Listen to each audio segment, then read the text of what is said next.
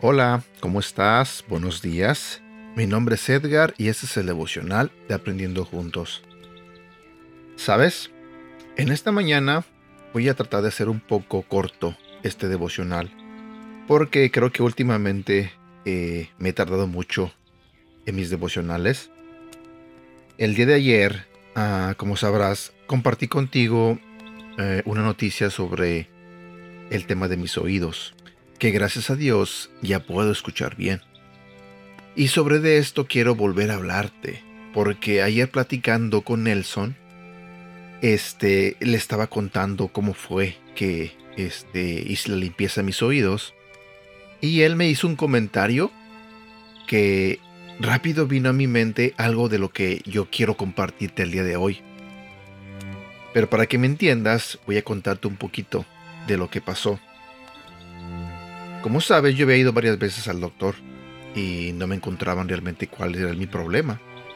Pero esta última vez, la semana pasada, el doctor me revisó y eh, me trató de lavar el oído. Bueno, de hecho me lavaron el oído. Pero la enfermera simplemente disparaba agua en mi oído y no salió nada, no me salió nada, no se me quitó nada. Y entonces ellos me dieron una semana para que yo pudiera echarme la medicina que me dieron y si no me curaba, eh, regresar, que exactamente fue el día de ayer que tenía que regresar al doctor para que ellos me mandaran con un especialista. Yo le conté exactamente eso a Nelson, lo que hizo el doctor.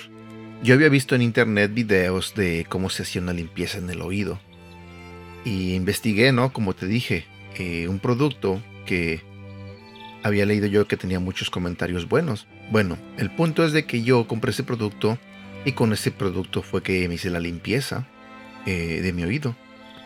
En este producto venían unas gotas que prácticamente eran para que removiera eh, lo que yo tuviera dentro. La función era que yo me tenía que echar 10 gotas en el oído y este producto tenía que estar unos minutos en el canal de mi oído. Trabajando, me imagino que ese químico lo diseñaron exactamente para eso, para que eh, remueva lo que tengamos ahí en el oído pegado. Y este, de esa manera fue que cuando yo, después de esos 10 minutos esperando a que se me remojaran con el, con el químico, me puse agua a presión con la bombita que compré. Y fue como salió lo que tenía en el oído, lo que te conté. Y de la misma manera hice de mi lado izquierdo, pero lo hice dos veces.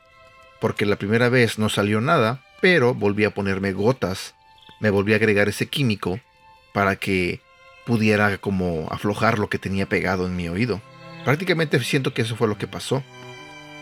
Cuando yo le contesto a Nelson, él me comentó que pues sí, que eh, para quitar algo siempre se necesita un cierto producto que sea específico para quitar ese algo. Por ejemplo, yo te cuento, tú sabes que cuando hay una mancha en el piso, por ejemplo en la carpeta, Tú no vas y le echas agua nada más y ya la mancha se quita.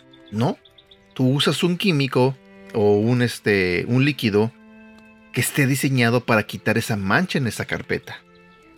Ahora, por ejemplo, si se mancha un plato, eh, tú compras un químico, que en este caso el jabón, que está diseñado para remover todos esos residuos que tiene el plato, eh, para que pueda eliminar todo eso que se le quedó pegado en el plato. Y de la misma manera, eh, existen muchos productos que son diseñados para remover. Por ejemplo, el jabón con el que nos bañamos. Es exactamente lo mismo.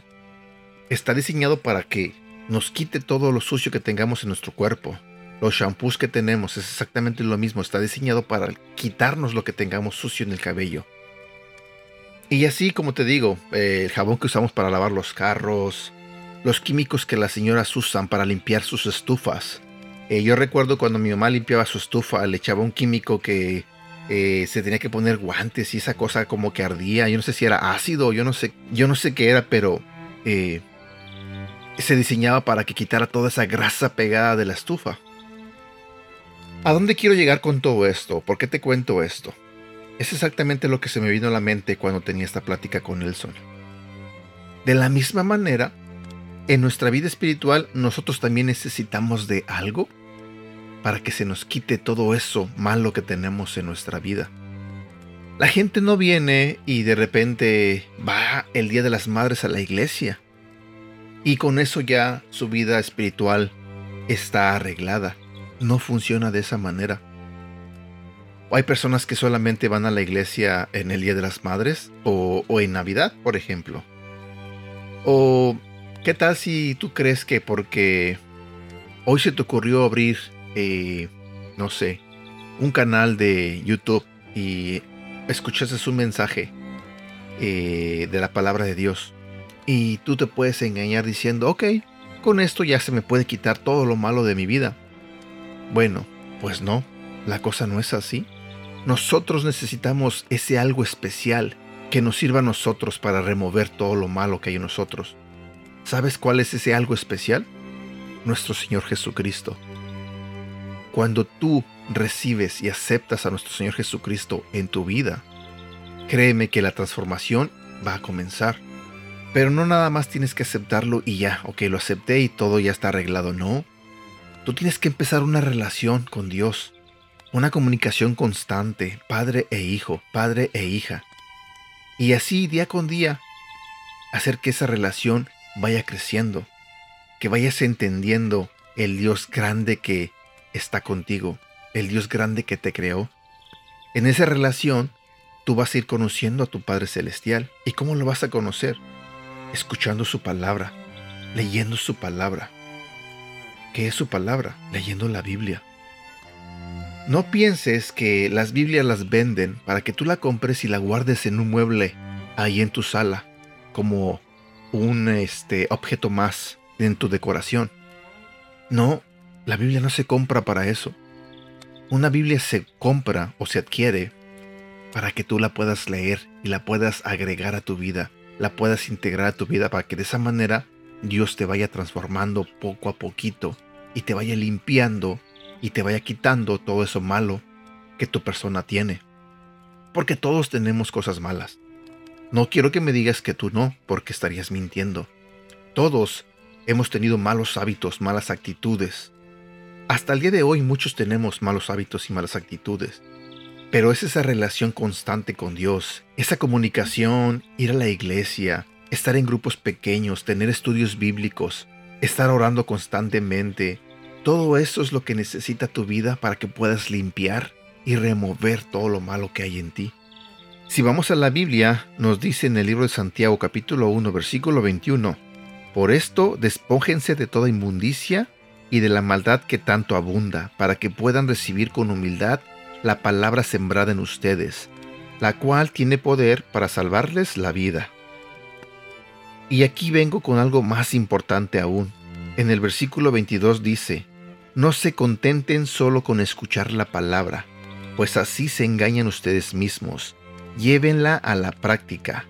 El que escucha la palabra pero no la pone en práctica es como el que se mira en el rostro en un espejo y después de mirarse se va y se olvida enseguida de cómo es. Pero quien se fija atentamente en la ley perfecta que da libertad y persevera en ella, no olvidando lo que ha oído, sino haciéndolo, recibirá bendición al practicarla.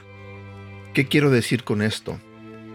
Tratemos de escuchar la palabra de Dios y tratemos de ponerla en práctica. Tengamos esa relación con nuestro Señor. Aceptemos a Jesús en nuestra vida declarémoslo como nuestro Señor y Salvador. Y créeme que todo eso malo que tienes en tu vida se te quitará, se te limpiará y se irá de tu vida. Pero esto es un proceso que lleva tiempo, tiempo en el cual tú vas a estar teniendo esa relación con Dios. Así que no esperes que con ir a la iglesia un 10 de mayo es suficiente. No esperes que con escuchar una alabanza eh, una vez al año y todo eso malo se te va a quitar. Quieres ser una nueva persona, acepta a Jesús en tu vida, acepta a Dios en tu vida y créeme que cuando tú haces eso, Dios va a cambiarte. Te lo digo yo, que jamás pensé yo en mi vida que estaría aquí compartiendo de todas las cosas buenas que Dios ha hecho en mi vida. Así que echémosle ganas y animémonos unos a otros para que algún día podamos ser esos hijos que Dios quiere que seamos, para que Dios diga algún día, me siento orgulloso de ti, hijo mío, me siento orgulloso de ti, hija mía. Y bueno, espero que me hayas entendido el mensaje y me disculpo porque estoy mirando el reloj y nuevamente me tardé. Lo siento mucho. Eh, bueno, espero que tengas un bonito día. Te mando un fuerte abrazo. Gracias por tus oraciones. Gracias por acordarte de mí, por tus felicitaciones y por eh, esos mensajes que me has mandado. Eh, dándome las gracias por lo que hago en estos devocionales. Créeme que yo simplemente le he dicho a Dios que me use. Y aquí estoy, intentando ser obediente, intentando ser diferente. Estoy en ese proceso del que te hablé el día de hoy, donde yo sé que algún día todo esto malo que tengo, toda esta mala actitud, toda esta mala manera de ser, se, se me quitará. Yo tomé la decisión un día y estoy en el proceso y sé que algún día Dios se sentirá orgulloso de mí. Cuídate, te mando un fuerte abrazo, que Dios te bendiga. Hasta pronto.